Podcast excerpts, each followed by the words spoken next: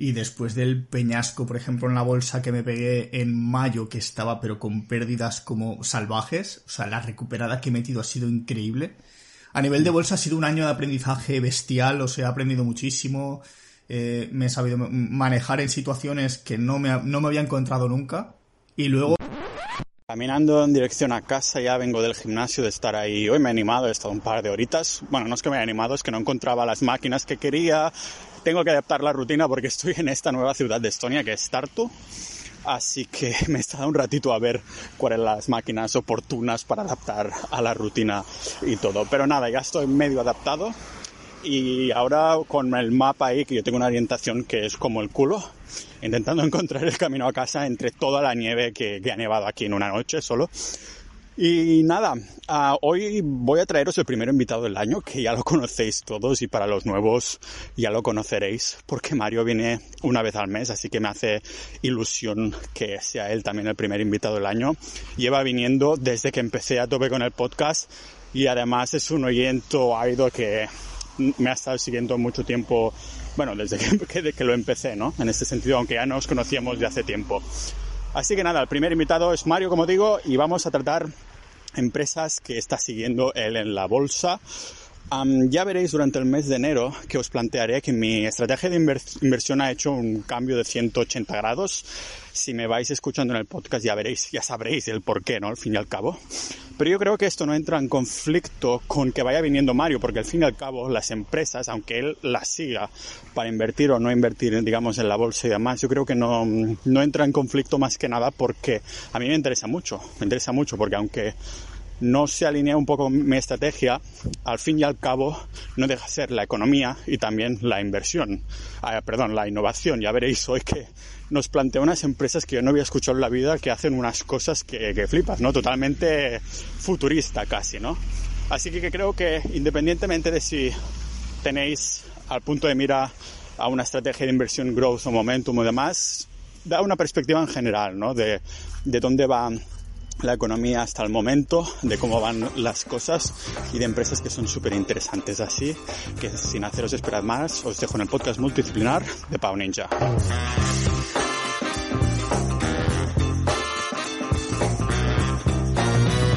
El libro que tienes de fondo, ¿eh? Que el de tienes que a, a la galería para que se vea. ¿Lo, ¿Lo compraste al igual que el póster de Elon Musk? Tengo ahí otro. Hombre, del otro? rayo. ¿Cuál es este? ¿El último? El de, el de Rayo y luego el otro es el de Economía Básica de Thomas Sowell, que me lo tengo que... Me lo tengo que... Este es un tocho, ¿eh? Ya me, me, lo quiero leer ahora cuando tenga acabado ya todo, todo el tema del curso. Quiero empezar a comerme estos libros porque me parecen súper... El primero es el de Bitcoin, o sea, ese lo voy sí, a leer ah, el primero. Yo me lo escuché, pero claro, es tan denso que me lo compré en papel para que me lo mandaran a España para tomar apuntes cuando vaya ahí, ¿sabes? Claro. Porque re realmente un montón de preguntas que yo tenía o que me, incluso me hacen a mí, Digo, esto me acuerdo que lo comentaba el patrón Bitcoin y no sé decirte ahora los detalles exactamente.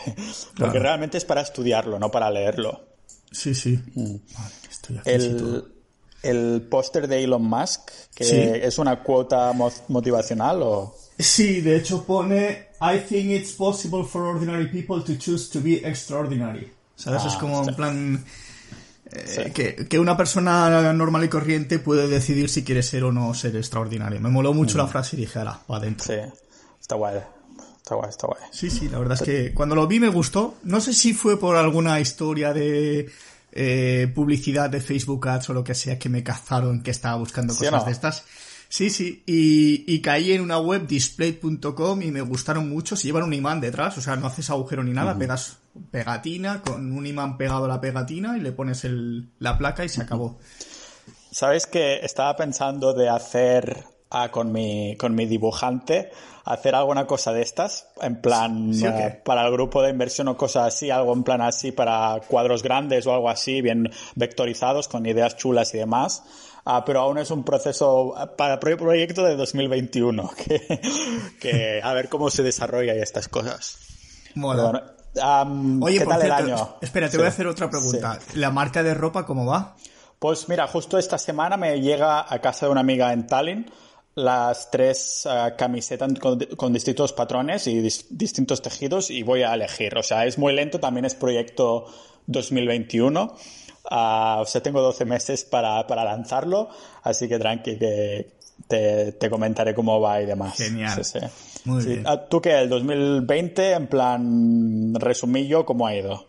Pues el mío, la verdad es que muy bien. O sea, he estado, eh, eché cuentas y después del peñasco, por ejemplo, en la bolsa que me pegué en mayo, que estaba pero con pérdidas como salvajes, o sea, la recuperada que he metido ha sido increíble.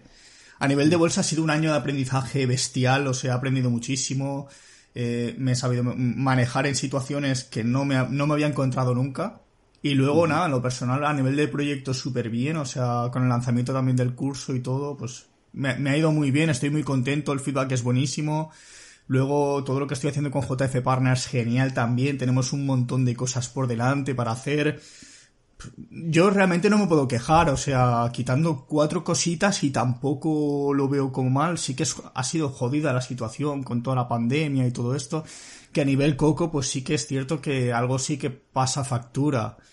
Claro. Eh, de hecho, en septiembre me tuve que ir de vacaciones sí o sí a Lanzarote porque es que no podía más. O sea, era como mi cabeza no daba para más y tomé un break de cinco días y me dio eso la vida. Claro, porque por mucho que puedas currar en casa, hay un momento que dices, oye, que no puedo estar aquí encerrado solo y aunque haya sido productivo, también soy humano, ¿no? Necesito ahí airearme un poco y eso. Y me vino muy bien porque desconecté de todo, desconecté de mi proyecto, de lo que tenía con JF Partners, de la bolsa también desconecté, estuve simplemente allí en medio de los volcanes, subiendo volcanes, yéndome a islas con playas paradisíacas, no sé, fue, fue algo que cualquier persona que se dedique demasiado tiempo a lo largo del año a un proyecto, a un trabajo, lo que sea, es que necesitas huir del ruido, de escapar, desconectar y, limpiar un poco también la cabeza. Claro, tío. A lo que comentabas de, de la bolsa, de que ha sido un aprendizaje, supongo que te refieres no tanto a lo mejor a detalles, cosas técnicas, sino también mental, ¿no? Perfil de riesgo, estas cosas. Sí, a ver, yo soy una persona que a mí el riesgo, o sea, la volatilidad, la volatilidad de mercado yo la, la asumo bastante bien. Y de hecho cuando hay estas correcciones del Nasdaq yo es que ni me inmuto, o sea, me da completamente igual.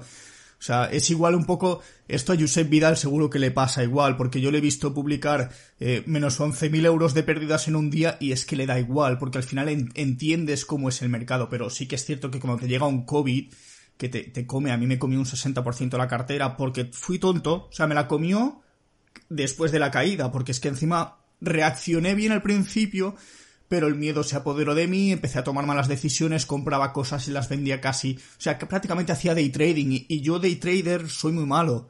Entonces a mí se me da bien el swing a medio, largo plazo y, y en el momento en el que yo paré de hacer el tonto y empecé a coger buenas empresas, analizarlas bien, comprarlas y no soltarlas, o sea, yo desde ahí he obtenido unas rentabilidades brutales. De hecho, NIO la llevo más 300% prácticamente y sé que hay gente que la lleva con más pero es eso, o sea, al final, claro, la gente me dice, ostras, qué buena, no sé qué. No, pero es que al final es, si te gusta la empresa, los fundamentales son buenos, tal, llévatela, o sea, llévatela. Y yo, y yo vendí empresas en el COVID que no tenía que haber vendido, sinceramente. Pero al final, claro, nunca has vivido algo así, te cae el mercado 30%, 30 y pico que cayó. Eh, con toda la incertidumbre de que pensar de que eso se iba a alargar mucho más en los mercados y tal, pues fue duro, porque tú veías que todo subía, tú tenías miedo, te quedabas acojonado. Yo me quedé atrapado, o sea, estuve casi desde el, desde el pico de marzo hasta mayo haciendo el idiota y perdiendo dinero, mientras el mercado estaba subiendo. O sea, yo perdía dinero cuando subía y fue como, uff, ¿qué está pasando aquí? Entonces luego me tomé, me tomé unas semanas de calma, me, me quedé directamente en cash menos Xiaomi y el fondo de agua y lo demás lo vendí todo y dije, aquí me calmo y cuando empiece a estar más tranquilo vuelvo a meterme en el mercado. No sé si te empezaste a calmar de cara a junio o así, porque cuando empezaste a venir al podcast, creo que desde que siempre has venido, todo lo que has comentado estaba siempre en positivo. Pero, claro, es que en junio yo ya, yo ya había empezado mi cartera bien, como Dios manda, ah, con SEA Limited, tal, en Face, eh, NIO, New, todas las que te he comentado. Es que yo la mayoría de empresas que te he comentado, si no he estado dentro, estoy. Y si no, son empresas que tengo en el radar y que estoy a punto de comprar, ¿sabes? Entonces, de una u otra manera, de hecho, ayer, ayer sí, hoy es día 2. Ayer día 1 hice el modelo de 6 eh, y fueron 6 hojas del propio modelo rellenando empresas y empresas, porque claro, tengo ahora mismo dos cuentas de De Giro más una de Interactive Brokers que me abrí en noviembre. La de Interactive Brokers voy apalancado hasta las cejas, también te lo digo, y llevo empresas, pero empresas muy buenas, muy diversificado y todo. Eh, claro, es que al final ya te digo, casi todo lo que comento en el podcast son empresas que, estoy dentro. Seguro que en algún momento de hoy haremos un poco con mi cambio de estrategia radical, ¿no? Pero ¿por qué tienes dos brokers como de Giro y Interactive Brokers? Yo usaba Interactive Brokers hasta hace un par de semanas que ya les dije, eliminádmelo, aunque me haya costado un mes de abrirme la nombre de empresa, eliminádmela que ya no voy a usarla. Ah, pero es por tema de que tienes acceso a otras empresas que a lo mejor con de Giro no puedes o como... Bueno, digamos que normalmente, o sea, cuando la gente me pregunta que a lo mejor qué broker para empezar y tal, yo empecé en De Giro. Porque De Giro es bastante intuitivo, tiene sus pegas, ¿eh? O sea, no es el, el, broker definitivo. Tiene muy bajas comisiones, tienes todas las empresas más o menos que, que comentamos aquí están prácticamente todas, porque accedes a todos los mercados americanos, Europa, España, Francia, Italia, o sea, puedes comprar de todo, Hong Kong, da igual. Y, digamos que es un broker pues que es muy sencillito de usar y para empezar pues está bien. O sea, no tiene más historia. Yo llevaba desde el 2015 o 16 ya en de giro y este año me creé una segunda cuenta en de giro porque como no, te cobran nada y tal, pues dije, esta, una, una cuenta muy pequeña para hacer el, el imbécil, o sea, para, hablando en plata, eh, penny stocks y, y, trastear. Y de hecho esta ah, la subí también. Hostia, joder. Ah, porque era la primera vez que empezabas con, a tocar tema de penny stocks y estas cosas en... Sí, sí, porque a ver, Fernando de JF Partners, eh, Fernando es un crack en penny stocks. Entonces, mm, yo he aprendido con él, o sea, las bases de penny stocks las tengo, conozco algunas estrategias, pero es, es, un, es un activo muy difícil de operar porque tienes que, es muy técnico. Hay fundamental, pero hay muchísimo técnico y el técnico es, es distinto. Al final es como cualquier tipo de inversión en la que hay técnico, el técnico es distinto. El técnico del Forex es un técnico. El de las empresas value es otro técnico, por así decirlo. El de growth sí que puede ser parecido al de value, pero es distinto también. Y el de las El de Bitcoin también. El de Bitcoin, por ejemplo, es otro tipo de técnico. Entonces, una persona que a lo mejor viene de Forex sí que puede pivotar a, a las criptomonedas, a Bitcoin, a Ethereum y tal, porque más o menos, y te lo digo sin ser experto, pero sí que he mirado un poco, y a veces sí que encuentras comportamientos parecidos. Mm. Quizá de, de, la divisa, o sea, euro dólar tal, no, porque se mantiene bastante lateral a largo plazo, aunque tiene sus subidas y sus bajadas, pero Bitcoin sí que tiene pues un poquito de mezcla de las dos en ese sentido. Pero por ejemplo es eso, las penny stocks, pues te tienes que fijar sobre todo en muchas cosas de volumen, catalizadores, noticias, eh, vas viendo ahí un poco... Es, es un mundillo. Al final cada inversión tiene su, su salsa y tienes que saber encontrársela y estudiar, probar, probar, probar y al final acabas perdiendo dinero al principio hasta que logras entender cómo funciona. Claro, en el global, digamos, entonces del 2020 es que no solo ha sido en verde, ¿no? No ha sido solo en positivo, sino que ha sido muy sustancioso en el nivel de que el verde dices, hostia, ¿cuánto verde, no?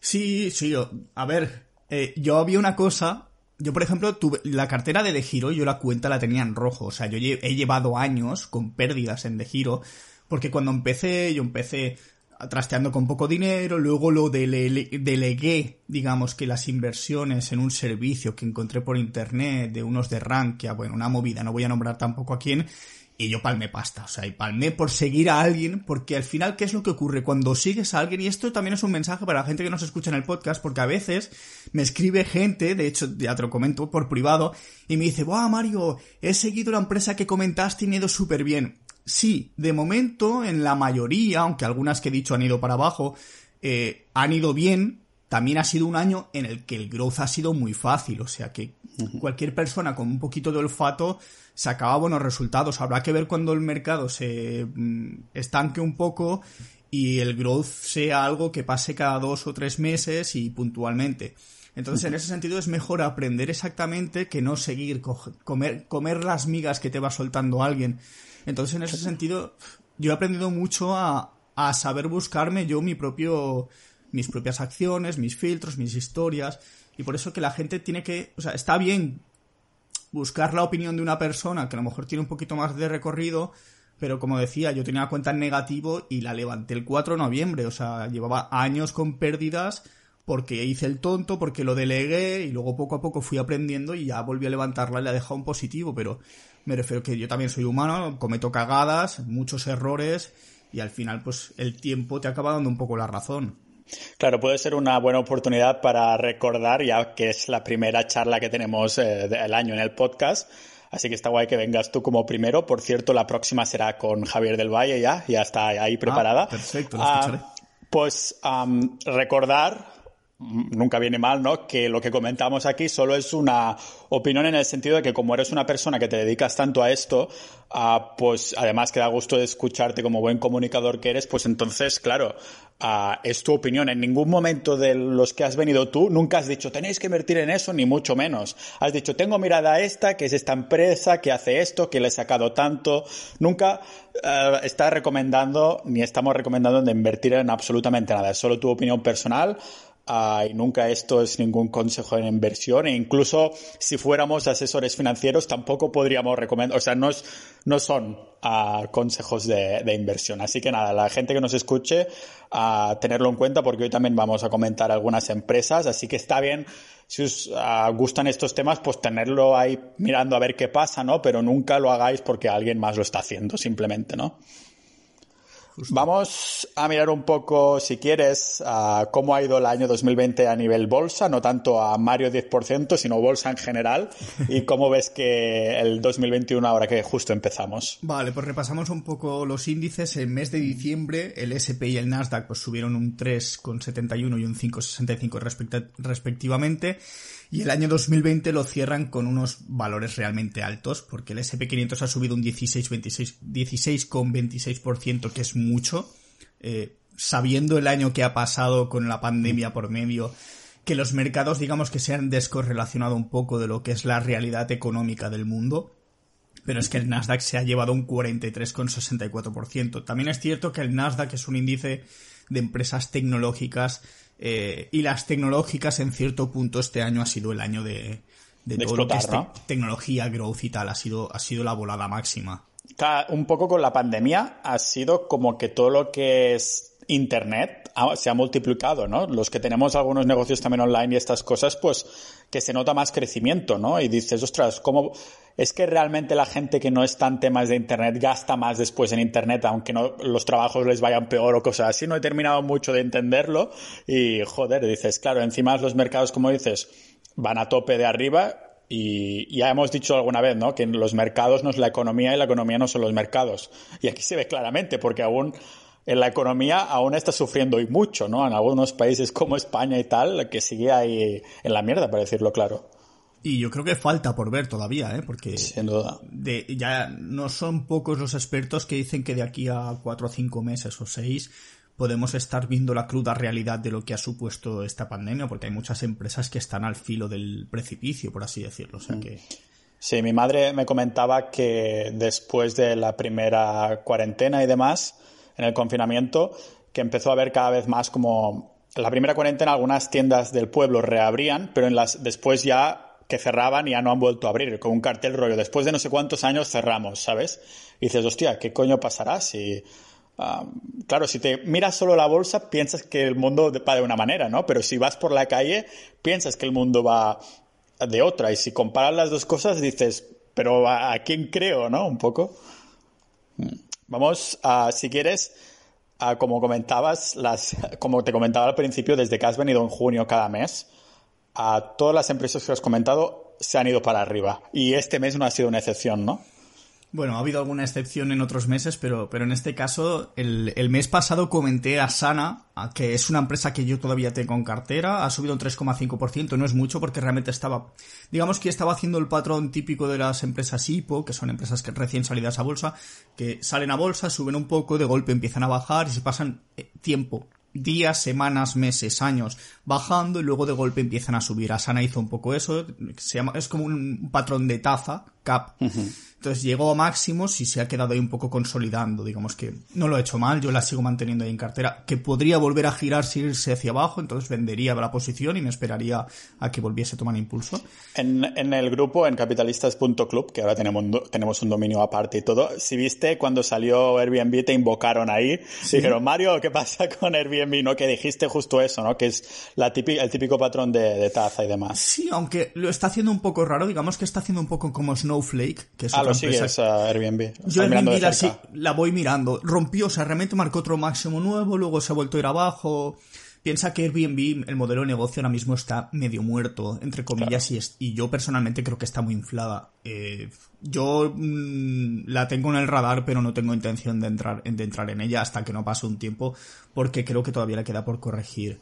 Pero, sí, el CEO de Airbnb me acuerdo que en la pandemia comentó que el trabajo de años se fue a la mierda, el 99% o algo así se fue a la mierda, increíble, sí. Sí, sí. Luego otra, otra empresa, otra empresa, esta me encanta, te la comenté, o sea, soy súper fan de esta empresa que es IPR, Innovative Industrial Properties, te la comenté en el último podcast, 19%. Es una empresa que no va a subir, o creo yo que no va a subir vertical, podría, podría pasar, pero sí que es cierto que, digamos que consolidó muy bien el máximo histórico que tenía, eh, lo ha ido rompiendo poco a poco, es, una empresa, para recordar un poco, es la empresa que eh, compra los inmuebles y los presta a las empresas que se dedican al sector del cultivo de marihuana, de cannabis. Entonces esta empresa vive sobre todo de las, de las rentas, el sector del cannabis parece que empieza otra vez a despegar, eh, y esta empresa pues tiene mucho terreno ahí porque las empresas de cannabis no tienen dinero, muchas están en pérdidas, entonces les facilita el hecho de poder tener unas, unas instalaciones óptimas para poder plantar la, el cannabis sin el coste de tener que invertir en comprar esa nave industrial, etcétera.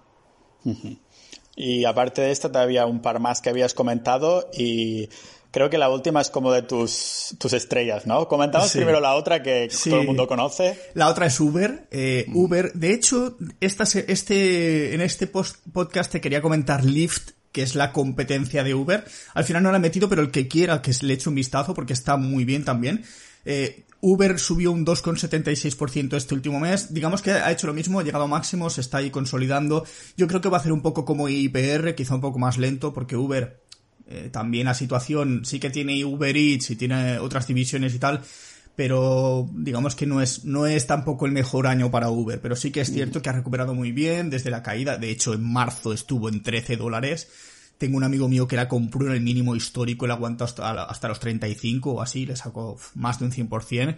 Eh, a mí es una empresa que para largo plazo me gusta, sobre todo por el tema de la movilidad futura que pueda haber con el tema del coche autónomo, envíos así eh, pues de manera autónoma. Eh, yo ahí veo una fusión mezcla Uber, Google, Tesla, ¿sabes? Algo raro. Joder, ya ves. Eso sí que sería futurista, futurista, ¿eh? algo se ha comentado, ¿eh? Todos son rumores. Y, ah, se ha comentado incluso. Ha habido algún rumor, sí, yo he leído alguna noticia, pero no, no te puedes fiar. O sea, Seguro que Elon Musk lo trolea por Twitter y hace como que sí, pero al final no, o algo así. No te extrañe, no te extrañe conociéndolo. Bueno, y pasamos a la última, que además recuerdo que en el podcast creo que dije, esta el mes que viene habrá subido un 20%. Me parece que dije un 20, ¿eh? no estoy seguro. Y ha subido un 100%, es Lemonade. Y Lemonade es una empresa que yo descubrí gracias a Jaime, del gurú de bolsa de YouTube, que además he hablado con él un montón de veces. Él es una persona que no sabe mucho de técnico yo le voy apoyando en el técnico.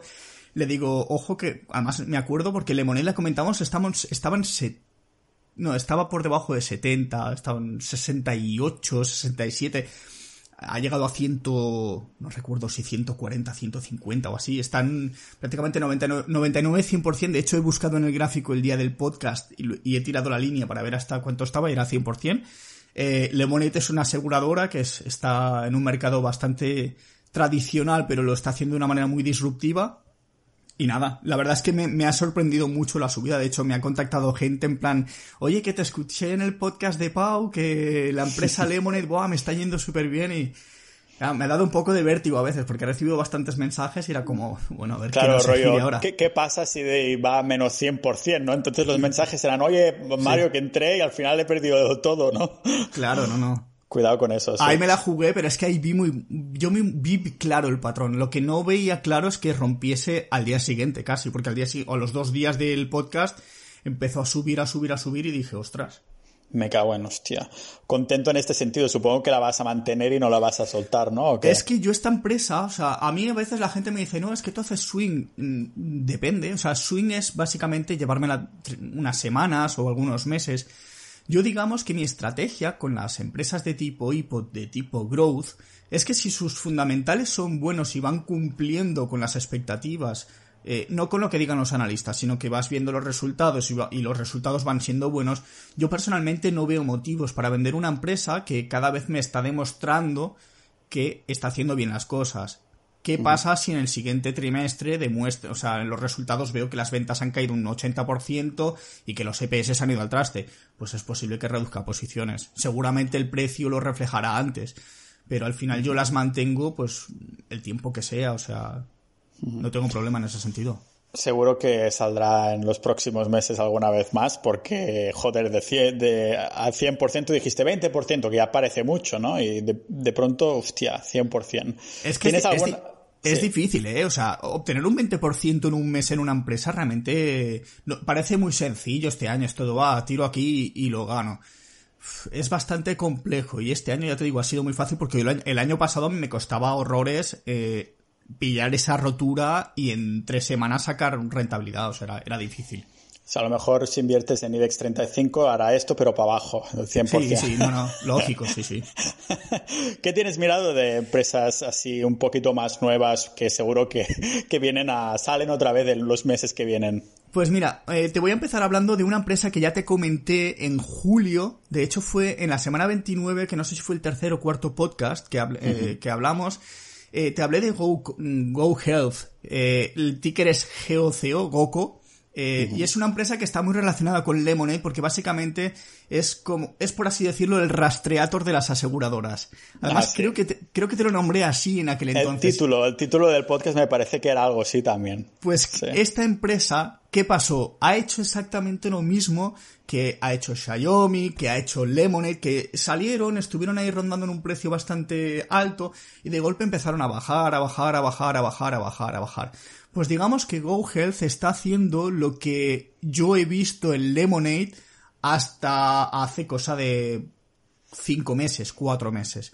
¿Qué pasa? Esta empresa salió en 20 dólares, de hecho llegó hasta 26 y cuando te la comenté andaban, andaban unos 20. Ahora mismo está entre los 13-14. O sea, en el after del viernes, eh, o sea, del viernes, del último día de bolsa, el 31, el after estuvo a 14 dólares. O sea, imagínate desde los 20 hasta los 13, que llegó a bajar hasta los 10 dólares esta empresa, que es el Rastreator, digamos que ha, hecho ese inicio del patrón bajando y ahora parece que ha roto la tendencia hacia arriba. Y yo este es otro tipo de patrón que a veces busco, o sea, muchas veces compro máximos, pero a veces también busco este, esta rotura de tendencia para ver si realmente está haciendo el, el patrón, el cap grande. Esta empresa, pues eso, está en los 13-14 y, la veo que ha entrado un poquitín de volumen cuando rompió, ahora está consolidando y es una apuesta, y digo apuesta, pero no es una apuesta porque las inversiones son inversiones apuestas, pero para mí es como he puesto una posición, es arriesgado porque no sabemos todavía la tendencia si la va a seguir o no la va a seguir. Los resultados de momento han ido siendo buenos, tampoco son para tirar cohetes, pero digamos que estoy viendo exactamente lo mismo que he visto en Xiaomi y en, y Lemonade. Entonces digamos que yo me estoy posicionando porque creo que puede ir hacia puede ir bastante hacia arriba, sobre todo el tema de las aseguradoras, seguros de salud y tal. Este año, con todo lo del COVID y esto, pues digamos que es un sector que podría tener recorrido y que ya lo ha ido teniendo este año. Entonces digamos que me parece una empresa interesante, pero sobre todo para los largoplacistas. Porque para, se puede especular con ella, sí, se puede hacer un swing si, si el volumen entra, pero de momento yo la tendría, pues yo estoy posicionado, yo la llevo, mm, es volátil, o sea, tiene sus días que baja a lo mejor un 5 o 6% y hay gente que se asusta con ello, eso hay que saberlo porque hay gente que no tiene una tolerancia muy alta a, la volatilidad, pero, pero la veo como una buena posible inversión para largo plazo. Sí, es, de cara a Estados Unidos, ¿no? Es... Ah, Sí, pero estas empresas están, están ampliando. Por ejemplo, Lemonade ah, ya en Francia ya ofrece servicios, creo, se está, está ampliando. Eh, por eso Lemonade me gustaba tanto porque he visto ahí unos... Que también lo hacía. Claro, la expansión que está haciendo a nivel mundial me ha parecido muy interesante. Y GoHealth es un servicio que sobre todo está orientado a Estados Unidos, pero no te extrañe que si esta empresa funciona bien empiece a ampliar, o sea, como otras empresas que ha habido, que, han llegado a Europa, han llegado a Asia y, la gente pues Claro, ha sido, ha tenido que venir una pandemia para empezarnos a preocupar un poco más por el tema de la salud y estas cosas, y supongo que debe ser un poco tendencia en este sentido. Por eso te preguntaba si era más Estados Unidos, porque claro, ahí ya sabes cómo funciona el tema de, la salud pública, si, bueno, o no pública más. A ver, esta empresa GoHealth está enfocada a Estados Unidos, pero luego es, ya pero que se puede, claro. Claro, claro. Mm. Ahí tienes una que es como bastante innovadora, ¿no? Que es algo que nunca había escuchado en la vida. Sí, es que a, mí me flipan todas estas empresas. Te hablo de Han, E-Han, con H, E-H-A-N-G. El ticker es EH. Pondremos, ah, como siempre, todos los tickers y todas las referencias en las notas del episodio en la descripción. Mira, esta empresa me la comentó un amigo mío eh, un día porque está aprendiendo en bolsa y tal, y yo le he dicho que siempre se fije sobre todo en las aceleraciones de... Cuando miramos técnico, aceleración de volumen, las velas, tal. Y me, pasa, un, me dice, oye, mírate esta empresa, me la miro, y cuando veo el cuando vi el volumen fue como, ostras, esta empresa, empecé a analizarla, le miré los EPS, eh, que son los beneficios por acción, las ventas, yo miré un poco lo, básico para filtrarla bien y vi que todo me gustaba, eh, y dije, buah, esta empresa pinta muy bien empecé a analizarlo un poco más y, me, fui a YouTube, puse el nombre de la empresa y empecé a ver un vídeo de drones, un dron bombero.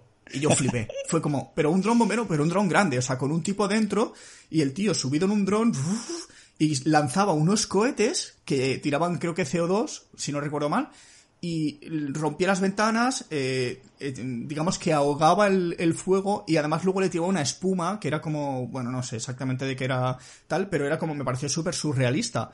Y resulta que esta empresa de Han eh, se dedica a crear drones para tema de transporte, logística, visitas turísticas, ambulancias, bomberos, o sea, se está metiendo en un sector súper curioso eh, que, por ejemplo, en las ciudades si hay un incendio en un octavo piso, claro, entre que viene el camión de bomberos, saca las escaleras, no sé qué, el dron llega ahí y el, la, primera toma de contacto con el incendio te la hace en un momento. O si tiene que subir a un edificio, a lo mejor un helicóptero está lejos o está trabajando, pues sacan el dron y pueden rescatar a una persona.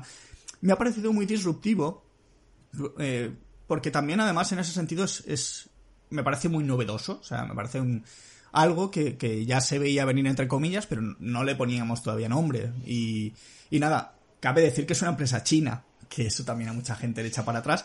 Pero por uy, ejemplo... qué racista que es esto, ¿qué significa esto?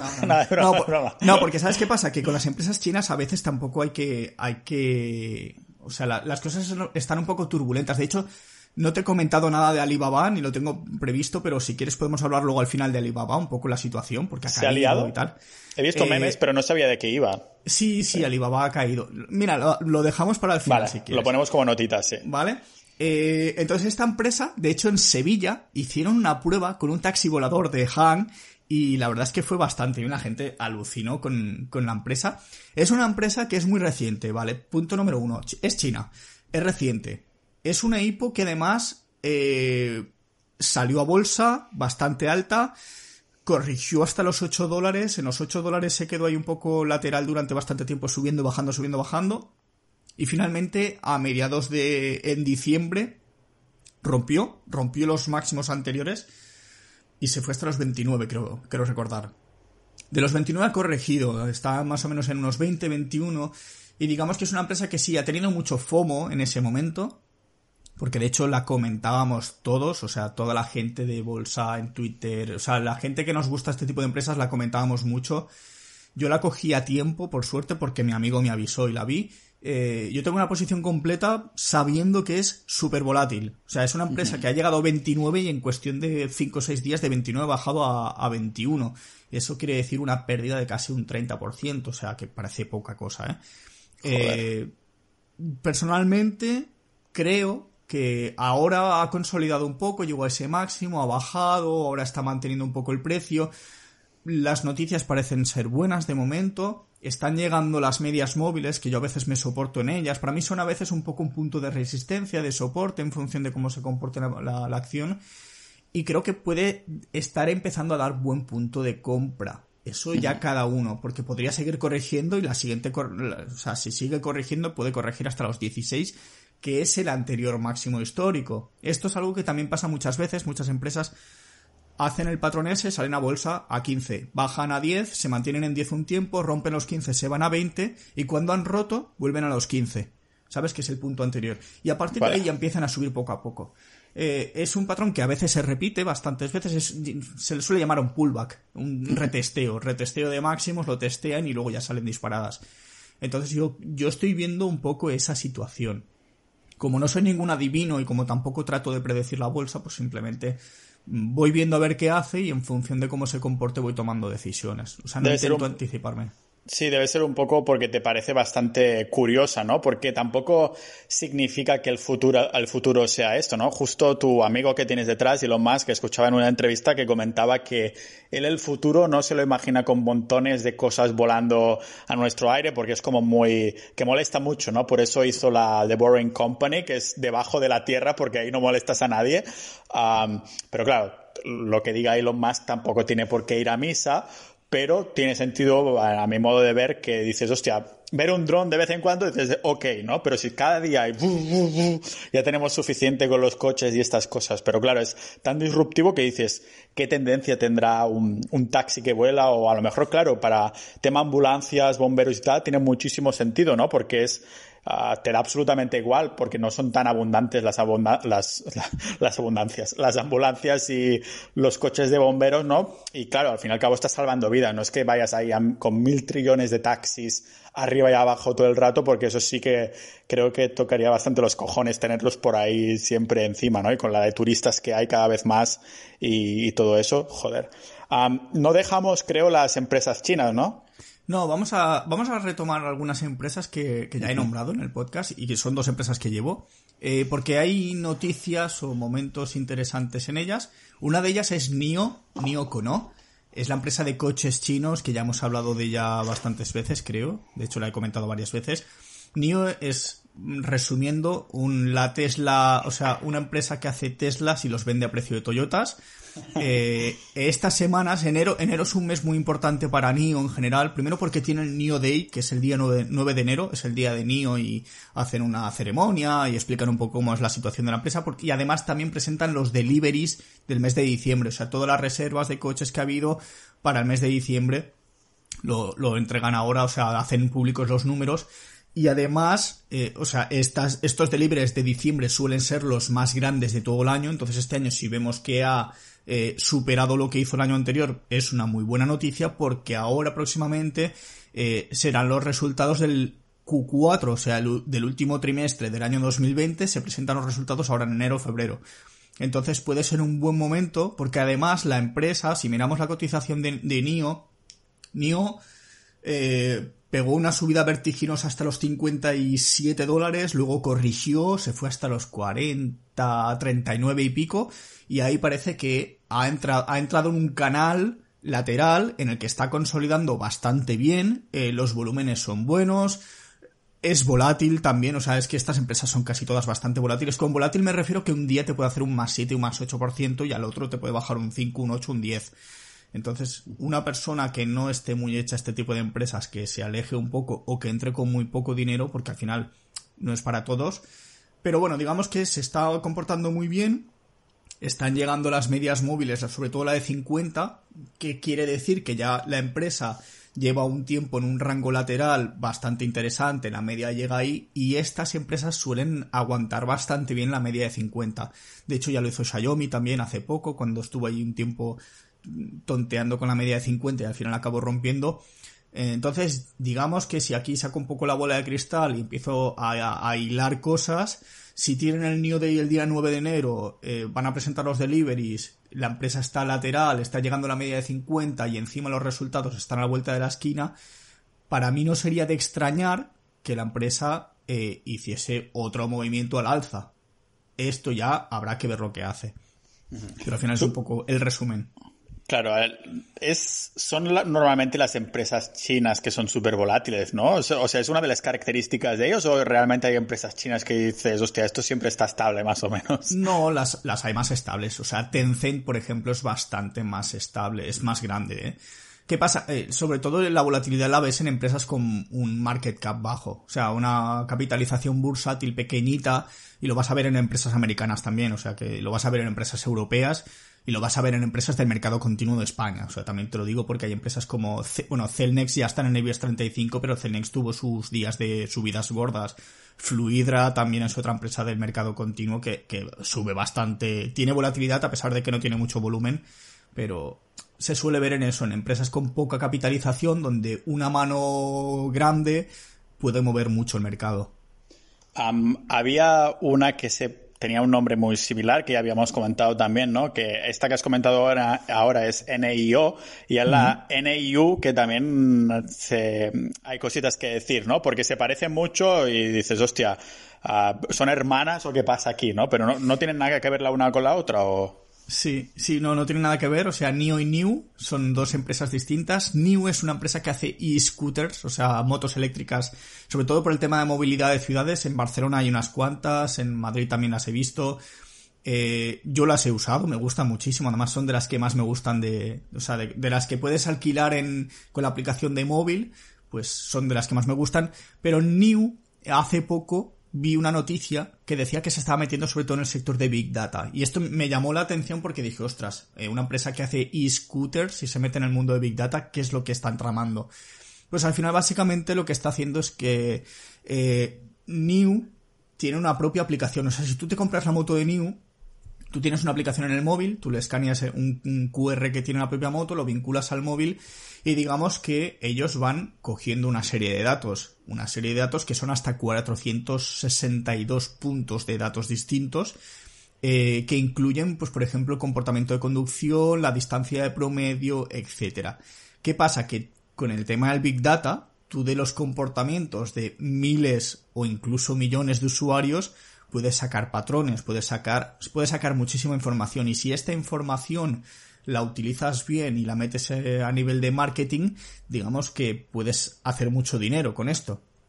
Entonces, digamos que he visto que, que New se está metiendo en este mundillo porque además ha llegado a un acuerdo con Aurora Mobile, que es una empresa que se dedica sobre todo al tema de inteligencia artificial, Big Data y tal. Y digamos que lo que están haciendo es em, intentando mejorar la experiencia de usuario gracias al Big Data, pero también es posible que, puedan utilizar esta información para todavía mejorar a nivel de ventas, a nivel de, de cualquier triquiñuela que se pueda hacer con, con, el Big Data. Entonces, puede ser una muy buena noticia porque puede, puede fomentar las ventas y digamos que no, ya no es solo una empresa de motos, sino que es una empresa que te ofrece algo más a nivel de tecnología. Entonces, me ha parecido muy interesante y, y es una empresa que es volátil, pero que se pasa mm, largos tiempos en lateral. O sea, con, digamos que consolida mucho el precio, luego sube, consolida, se pasa meses y vuelve a subir, digamos que sube bastante escalonada. Hablando de grandes subidas también y todo, eso, has visto que justo hoy Bitcoin llegaba a otro máximo. Ah, claro, esos son yo me lo tomo ya de un, modo un poquito más estoico, ¿no? Porque como habré comentado en el episodio primero del, del, año, que eh, hago un poco así de freestyle y todo eso, ¿no? Y una de las cosas que he cambiado es precisamente la manera de invertirme. Ah, soy súper curioso cuando vienes tú y hablas de todas esas empresas y cosas que no conozco, ¿no? Y además de que hay mucha gente que nos escucha que está a tope con temas de bolsa y demás, me lo han comentado a mí también por privado, en, en los grupos privados también. Uh, pero claro, yo ya, ya lo sabes tú, que eso lo hemos hablado tú y yo, a que, joder, he ido all in a Bitcoin, ¿no? Y cuando veo estas subidas como, como la que ha habido hoy, que es otra vez récord, digo, hostia, qué bien, porque hace un, nada, unas, solo unas semanas e invertía yo parte de mi patrimonio con un cañonazo y este cañonazo ya vale más 70%, más el Bitcoin que había empezado a comprar yo sin KIC a nivel personal está más 300% sin, uh, sin exagerar, ¿no? Y, y, claro, dices, qué bien, pero ojalá bajara más para comprar un poco más de todo eso, ¿no? Y creo que en honor a esto y que tú y yo hemos estado hablando estos días de estos temas, que también Ah, hemos dicho, venga, vamos a decir un poquito de empresas, ¿no? Que los que están metidos en criptomonedas que se van a, que les podrían interesar, ¿no? A largo plazo.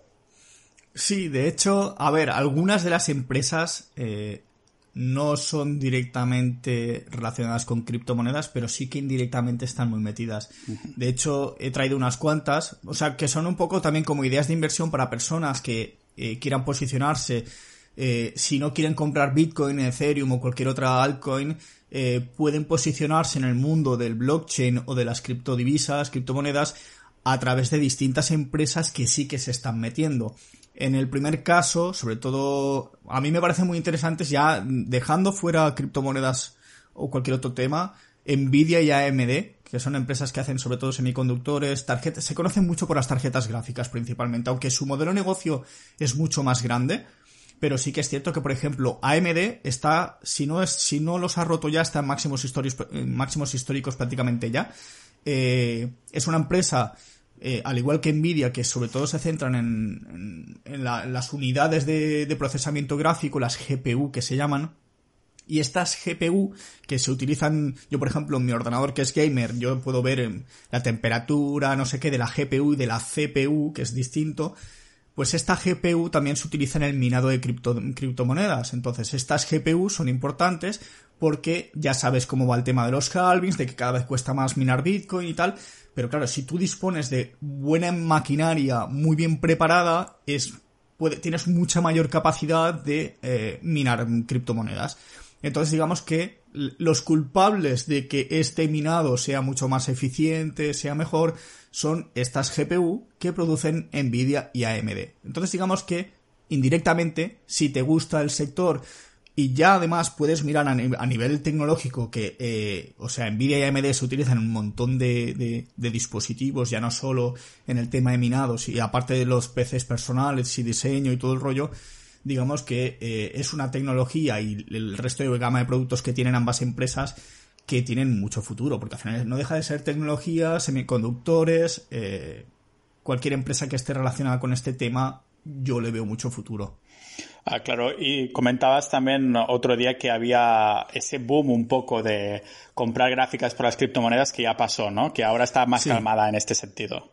Yo recuerdo, mira, en 2018 yo, yo metí un poco la nariz en el tema de, la, de las criptos porque tenía curiosidad y de hecho fueron mis primeras compras así medianamente decentes.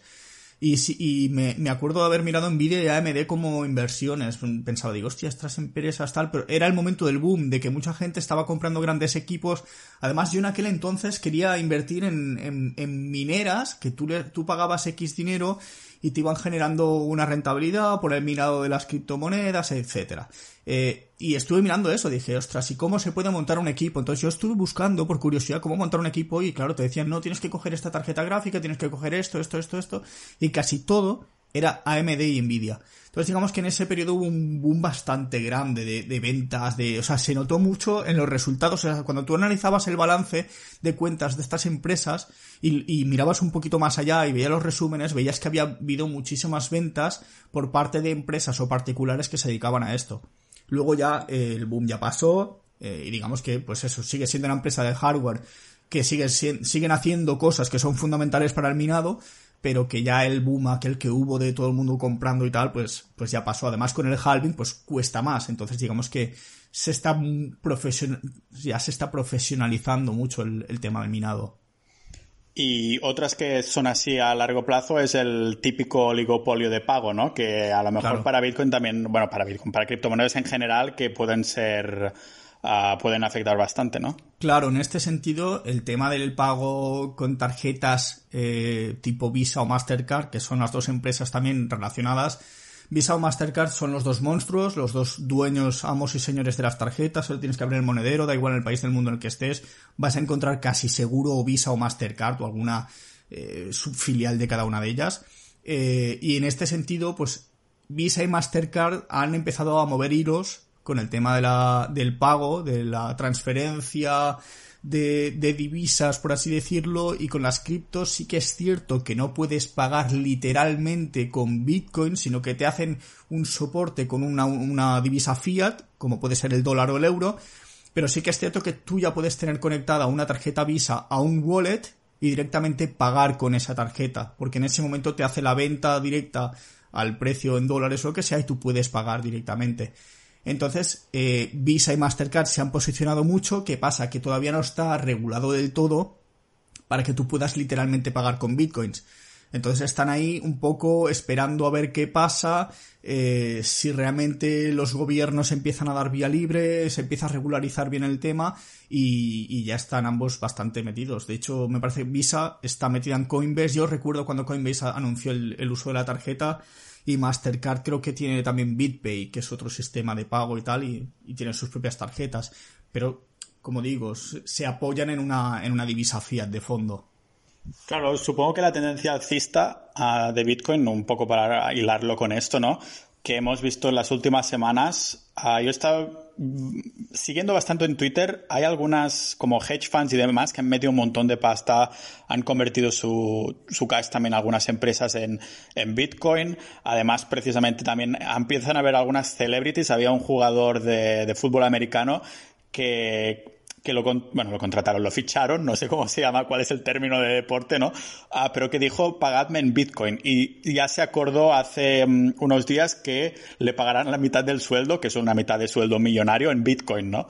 Ah, cuando hay estas celebrities, además hay empresas con millones de efectivo que decido, decide guardarlo en Bitcoin y además ves estas empresas grandes como Visa, Mastercard o que incluso también ahora decía, salía PayPal, ¿no? O Revolut, que bueno, Revolut al lado de, PayPal es nada, ¿no? Pero para ponerlo en perspectiva, ah, que dicen, hostia, pues aceptamos Bitcoin o criptomonedas, ¿no? Que después, al fin y al cabo, no es Bitcoin de verdad porque no lo puedes sacar de ahí, no te lo puedes mandar a una wallet, pero es como un primer paso muy importante, ¿no? Y es como el abrazo de los gigantes de decir, vale, la gente quiere Bitcoin, la gente quiere criptomonedas y se lo vamos a dar, vamos a intentar ver cómo funciona esto, porque ni los propios gobiernos saben exactamente uh, esto de criptos o Bitcoin o cómo pueden regularlo. En el caso de las otras criptomonedas no lo sé. Mm, mira lo que ha pasado con Ripple, ¿no? Que se ha ido a la mierda por, porque claro, realmente ahí sí lo pueden regular porque es de alguien, ¿no? Pueden decirle esto ah, no lo puedes hacer así y tienen que cumplir, pero en cambio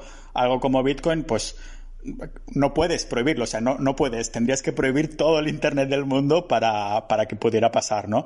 Pero claro, supongo que esta tendencia alcista Ah, podría haber sido un poquito de esto, ¿no? Y en este aspecto también darte las gracias un poco por el, un poco de push que yo te estuve comentando, hostia Mario, que debería hacer uh, estrategia de CA, de dollar cost average, o me lo guardo, meto cañonazo, y tú dijiste, tranquilo, y ha ido bien, ¿no? O sea, mira ahora que vuelve a haber otros máximos y estas cosas, y ojalá vuelva a bajar para, para comprar más, pero bueno, eso sería mi, mi take de, de estas cosas. ¿Había alguna más también? Sí, quería comentar una última que es Riot Blockchain. De hecho, yo estoy metido en mi cuenta pequeñita, tengo Riot, eh, que básicamente es una empresa minera de bitcoins eh, que tiene el objetivo es de ser la mayor empresa minera del mundo. Eh, dicen de Estados Unidos, pero claro, si son de Estados Unidos es casi del mundo. Aunque, por ejemplo, en Singapur y en China hay, hay otras empresas que se dedican al minado también. Y digamos que básicamente lo que hace es eh, invertir en, hardware para, para el minado, para conseguir un minado mucho más eficiente, más económico, etcétera. Digamos que es una empresa que sobre todo está muy vinculada al tema de Bitcoin porque eh, busca minar Bitcoins, entonces también va muy relacionado con el precio de Bitcoin. Cuando Bitcoin sube, Riot tiende a subir.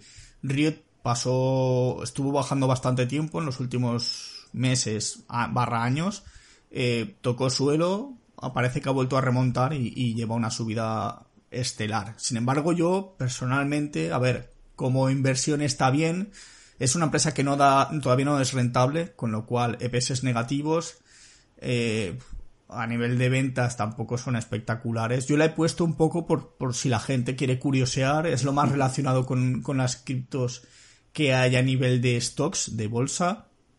Eh, pero yo personalmente pienso que si quieres invertir en Bitcoin, compra Bitcoin, porque al final, a ver, es un tipo de inversión. También podrías utilizar ETFs como el de Bitcoin Tracker One, pero me parece que ha salido una regulación hace poquísimo desde Inglaterra, no, no me acuerdo qué organismo era, que decía que ya no se podían comprar. No estoy seguro si la cosa ha quedado ahí o si realmente se ha hecho efectiva.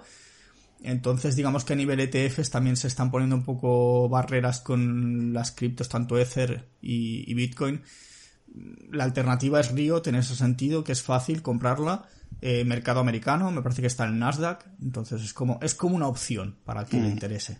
Claro, tenemos aquí el tridente, ¿no? Las, ah, lo que son las GPU, después tenemos la Visa y Mastercard y después eh, esta opción de aquí tenemos el tridente cripto sin invertir directamente en cripto para los que prefieren ir puramente en stock y todo eso. Bueno, Mario, hostia, ha sido bastante denso, ¿no? Había bastantes empresas a comentar. ¿Comentamos lo de Alibaba? Sí, sí, porque yo he visto memes, pero claro, como no los sigo, digo, a ver qué me tiene que decir Mario de eso. Alibaba, bueno, ha pegado una bajada porque está con las disputas ahí con, con los temas regulatorios. Por ejemplo, Ant, que es la empresa que, no sé si la comentamos en el podcast ya tiempo atrás, Creo que sí, que, hablamos de ella. Ant era, Ant Group era la parte fintech de Alibaba que estaba sacando, ah, estaba saliendo a bolsa pero resulta que no cumplía con ciertos requisitos y tal, y le pusieron bastantes trabas.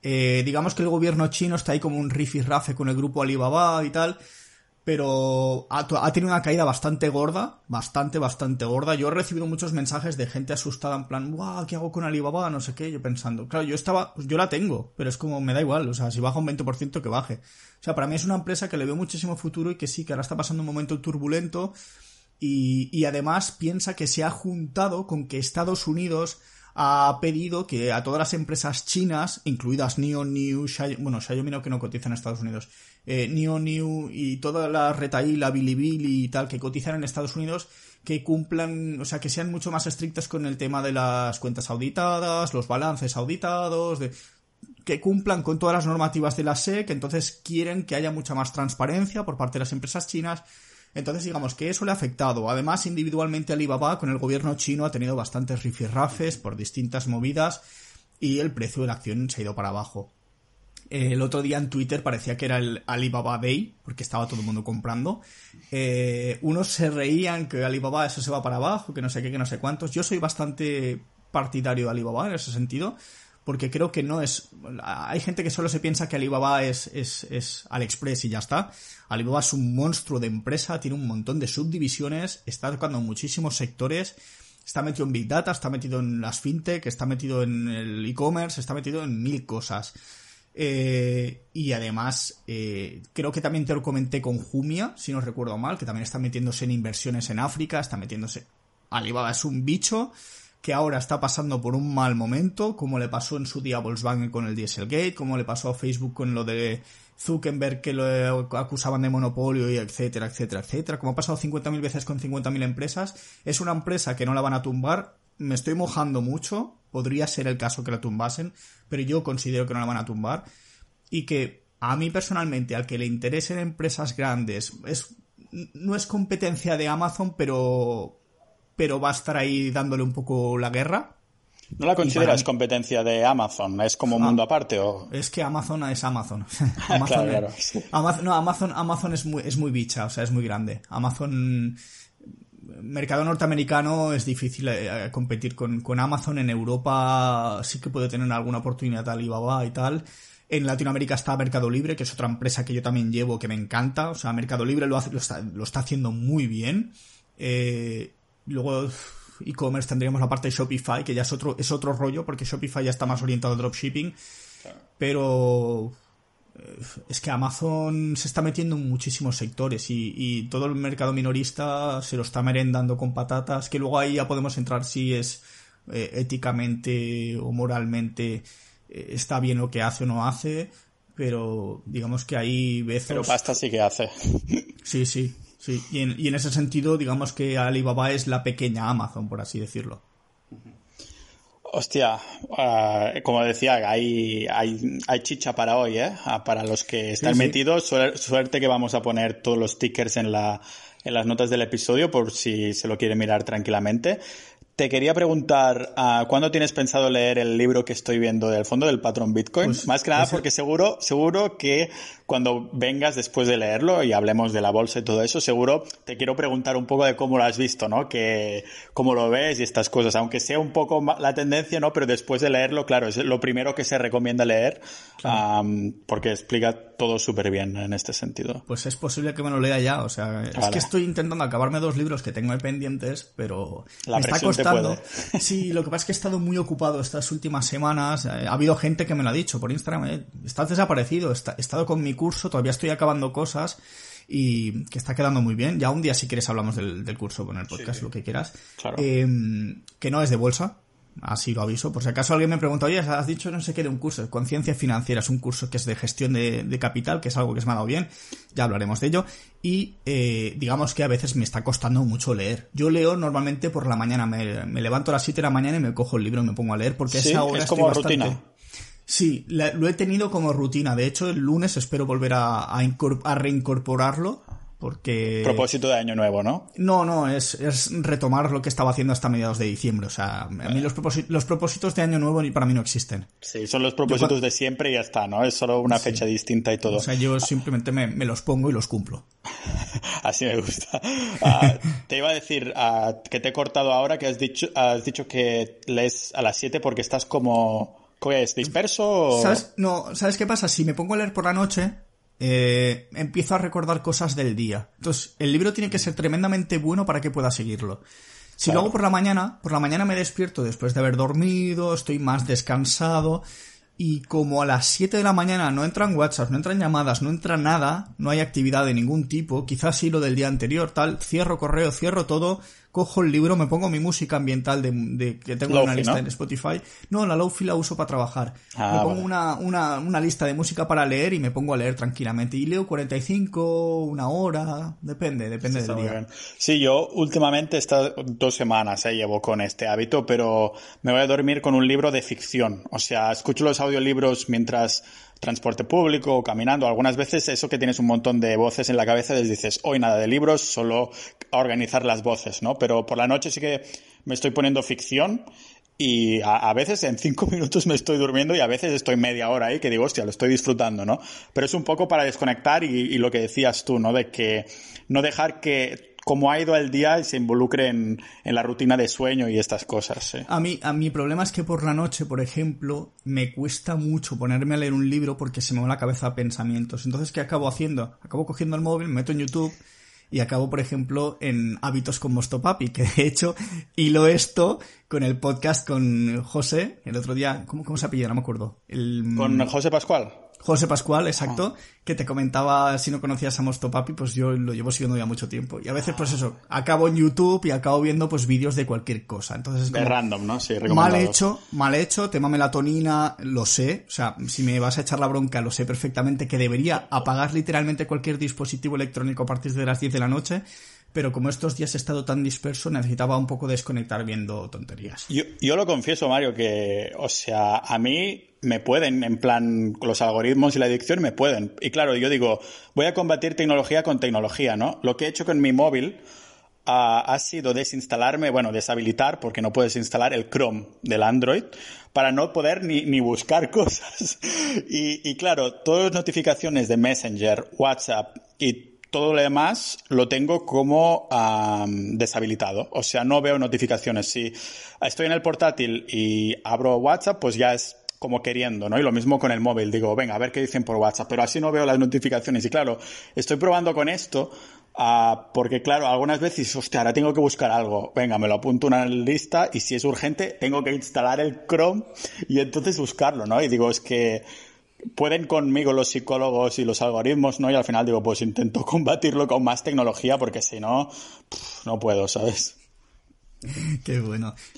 Bueno, señor, ah, gracias por, bueno, todas las empresas, como siempre, seguro que te viene, viene otra, otra montaña de mensajes. Ah, bueno, esta, vez no me la he jugado con ninguna, ¿eh? También te Bueno, ha sido en plan review, ¿no? Y estas nuevas que habíamos comentado también y alguna nueva que, más que nada para empezar el año con, con el calzador ahí, a ver qué hay de nuevo y todo eso. Así que nada, Mario, que muchísimas gracias una vez más. Gracias a ti, Pau.